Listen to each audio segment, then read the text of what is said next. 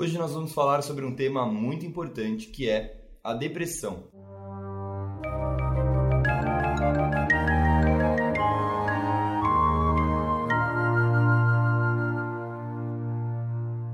Olá, seja bem-vindo, seja bem-vinda. Bom, o tema de hoje é um tema polêmico, delicado, mas muito importante de ser discutido. Eu gostaria de dar a minha opinião sobre o tema, além, é claro, de trazer um ponto de vista simbólico sobre essa doença, que sim, pode ter uma melhora significativa conforme vamos entendendo e aplicando os arquétipos em nossa vida.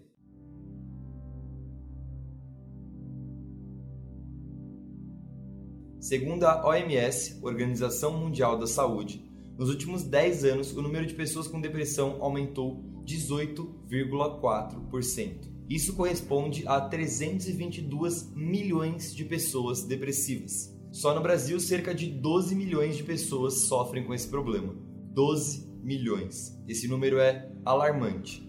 Tão alarmante que a própria OMS caracteriza a doença como o mal do século. E como de fato a gente pode mudar essa realidade? Eu sinceramente acredito que o primeiro passo é a gente quebrar o tabu com relação à depressão. É importante entendermos que a depressão é uma doença, uma doença séria Portanto, eu acredito que a gente jamais pode reduzi-la a uma simples frescura, como algumas pessoas na sociedade ainda a tratam.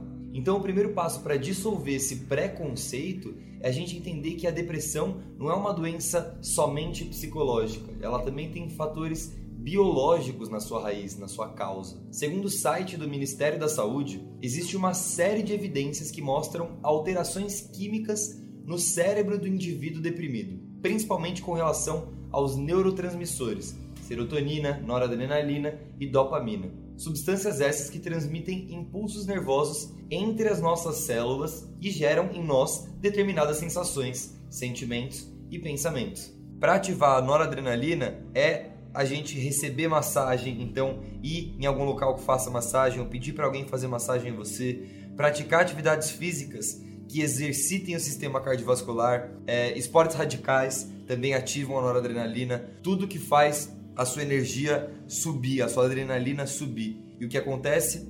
Isso ajuda a reduzir o estresse, manter o corpo em alerta e facilita os processos cognitivos de aprendizagem do nosso cérebro, de criatividade, de memória. Então, assim, se a gente tiver algumas dessas práticas, a gente vai acabar ativando esses neurotransmissores e ativando esses neurotransmissores, a gente vai ter efeitos reais na nossa vida, efeitos que combatem a depressão.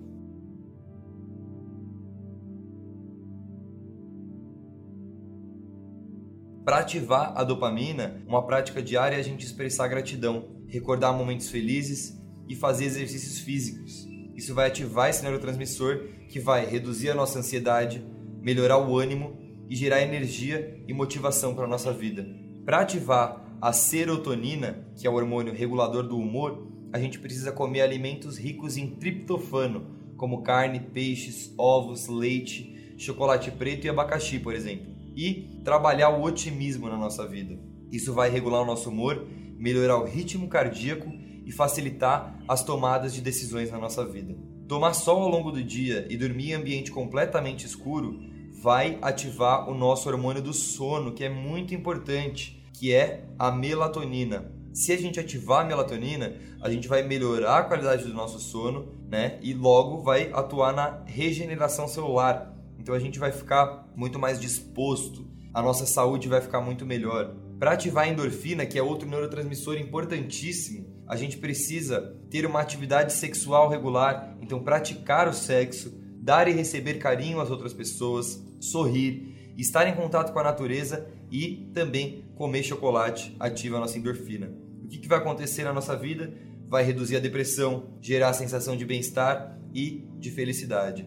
Então, dançar, abraçar e receber presentes, fazer carinhos e toques corporais, a gente ativa a ocitocina, que gera bons sentimentos como confiança, respeito, segurança e gera também um bem-estar físico e emocional. Essa é uma informação valiosa que mostra como algumas ações diárias podem aumentar os níveis de neurotransmissores no nosso cérebro. Mas existe uma ferramenta ainda mais poderosa que influencia a produção de neurotransmissores, que são os arquétipos.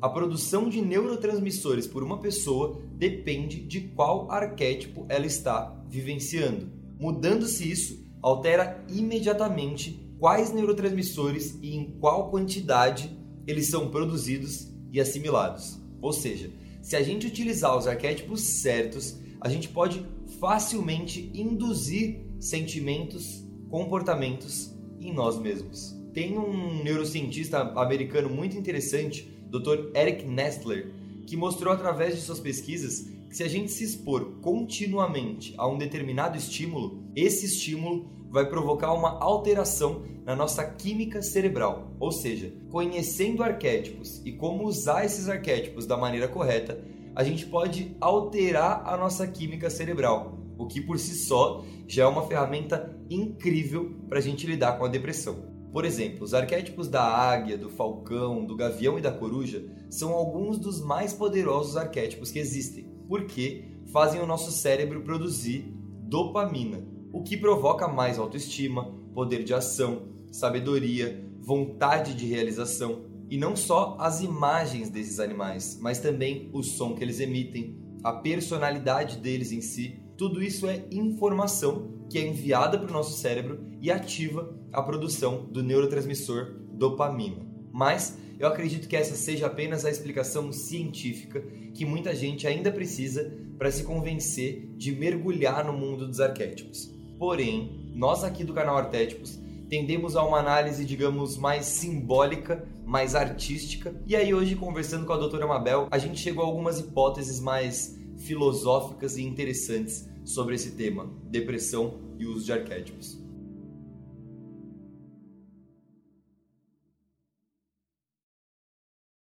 Se você perguntar por que arquétipos, a resposta é porque o mundo precisa de significado. Dependendo do significado que a gente dá às coisas que acontecem com a gente na nossa vida, ao nosso redor, a tudo, a gente se sente bem ou a gente se sente mal. Então, o ponto-chave da utilização de arquétipos em casos de depressão é o significado. Quando a pessoa está em depressão, a vida perde o sentido para ela. Então, melhores arquétipos podem ajudá-la a recuperar essa vontade de viver, o bem-estar, que depende fundamentalmente do significado. Porque o ser humano precisa de significado, ele precisa disso. Senão a vida fica vazia, fica sonsa, fica sem graça você não vê graça em nada, fica triste, cinzento, porque o que colore a experiência é o significado que nós damos à vida.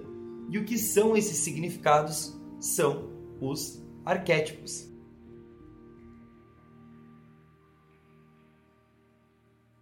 Esse é um tema muito delicado, porque quando a gente fala de suicídio, existem duas abordagens. Tem gente que acha que a pessoa que cometeu esse ato é covarde e tem gente que acha que é herói porque teve coragem de tirar a própria vida.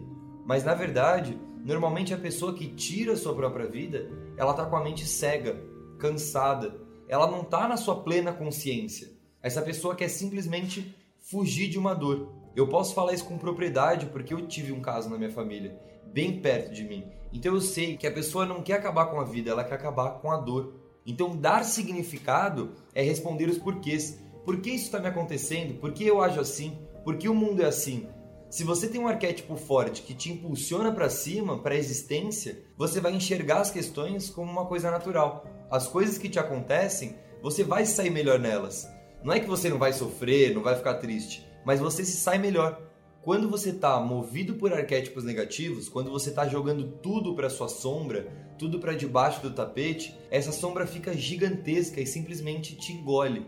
Então você vê tudo com tristeza, as coisas não têm sentido, tudo é doloroso, tudo é sofrimento, você não entende por que, que as coisas acontecem, sente-se vítima. Então isso é uma bola de neve que não para de crescer. E quanto mais você se sente assim, menos significados positivos, menos aspectos luz dos arquétipos você incorpora na sua vida. Mais você joga para sua sombra e ela vai se agigantando e engole você. Então a atitude do suicídio ela é uma atitude extrema. O que a gente precisa trabalhar é para que as pessoas que sofrem desse problema encontrem um significado e não acabem com a sua própria vida. Essa manifestação maravilhosa da existência que é estar vivo. Nós somos a pura arte expressa em vida, em realidade. E sim, se a gente encontrar esse significado, a gente junto consegue mudar esse cenário de depressão global.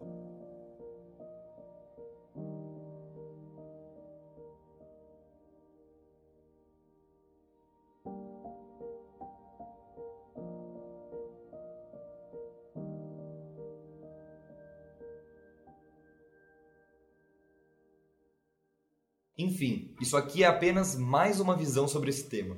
O objetivo não é anular nenhuma outra de maneira nenhuma, isso é uma visão aditiva, mais um ponto de vista para colaborar com o todo dessa discussão. A importância que os arquétipos têm de evitar suicídios também. E na verdade é tudo, né? Arquétipo é tudo para você ter alegria de viver. Se você sofre dessa doença, eu te aconselho três ações. A primeira delas é procurar um psicólogo e um médico. Esses são os profissionais que vão conseguir entender melhor os aspectos psicológicos e biológicos e, se for o caso, te medicar da maneira correta. Às vezes a pessoa está sem poder de ação nenhum e só o remédio indicado pelo especialista correto pode ajudar no controle bioquímico da nossa mente. A segunda dica é para se você estiver muito mal, para que você ligue para o número 188, que é o número do Centro de Valorização à Vida. Esse canal de atendimento é gratuito Funciona 24 horas por dia, 7 dias por semana e conta com pessoas que vão te ouvir e vão saber como te ajudar da melhor forma possível. Não hesite em ligar se você tiver com algum pensamento que esteja te perturbando. E a terceira e última dica é para que você busque um significado. E para isso, nada melhor do que a arte. Seja através da música, da dança, da expressão corporal, do teatro, da arte marcial, da pintura, da fotografia e de qualquer outra das milhares de expressões artísticas que existem. A arte é o caminho mais curto entre nós e os arquétipos, entre nós e o nosso inconsciente, entre nós e a nossa sombra mais profunda. A arte é vida. Fechado? Então, um grande abraço, espero que você tenha gostado e até a próxima.